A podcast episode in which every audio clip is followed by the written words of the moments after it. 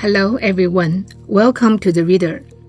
I am Zhang Xihua, professor from Beijing International Studies University.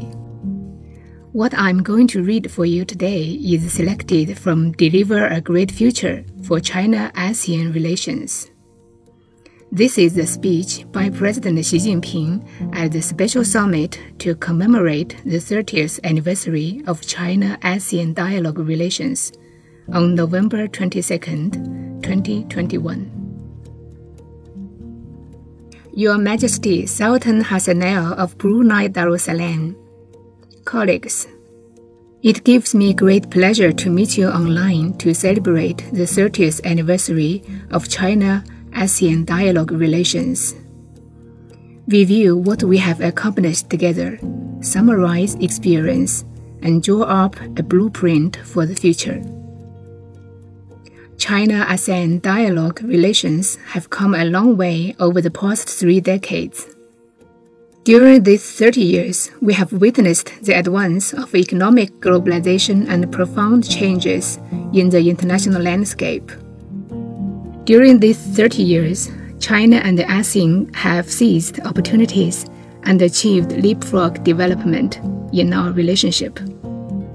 We have cast aside the shadow of the Cold War and ensured stability in our region. We have spearheaded economic integration in East Asia, promoted common development and prosperity, and delivered a better life to a population of over 2 billion people.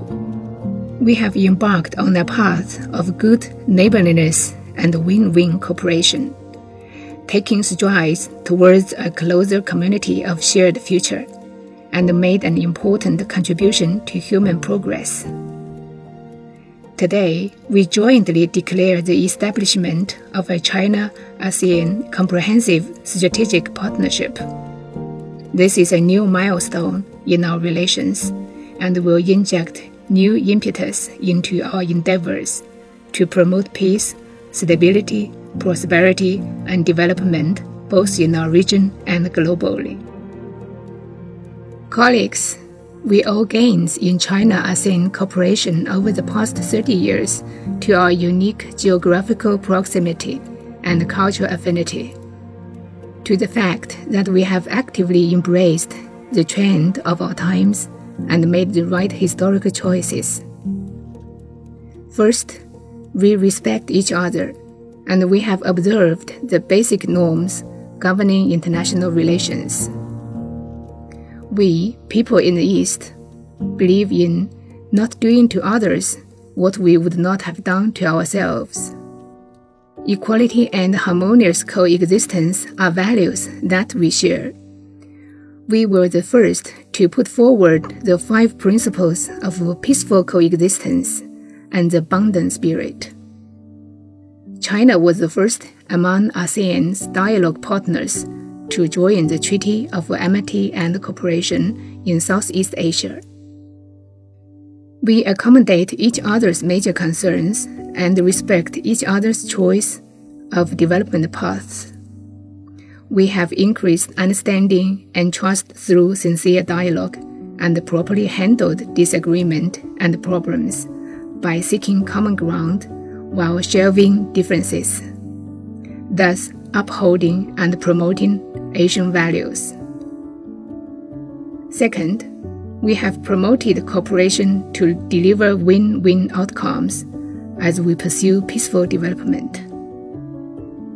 China and ASEAN countries have similar historical experiences and share the same goals of securing stability for our countries and happiness for our peoples.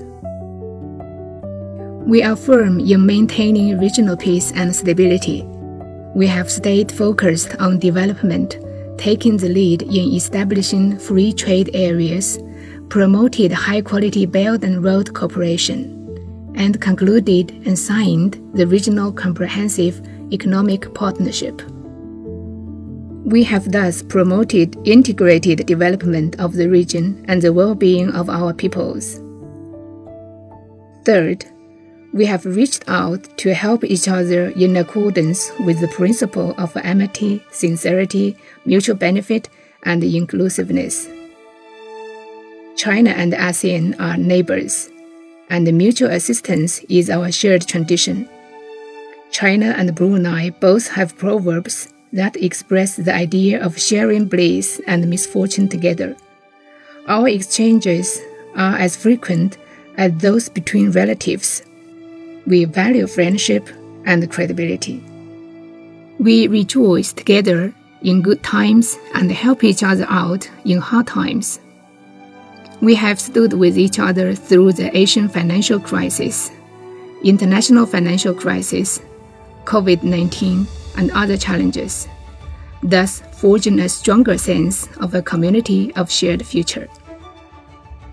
Fourth, we are committed to inclusiveness, mutual learning, and open regionalism. China and ASEAN have diverse ethnic groups, cultures, and religions. Respect for diversity and mutual accommodation are in our blood.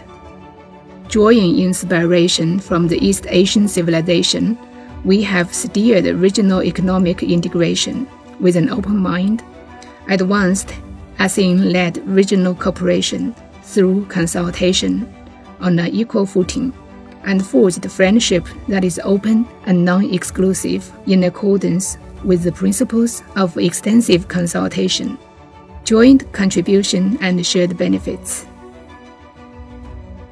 The valuable experience we have gained over the past 30 years is the shared asset of China and ASEAN. It has laid the foundations and provided the guidelines for forging our comprehensive strategic partnership. We should doubly cherish, retain, and continue to enrich and develop this experience as we go forward.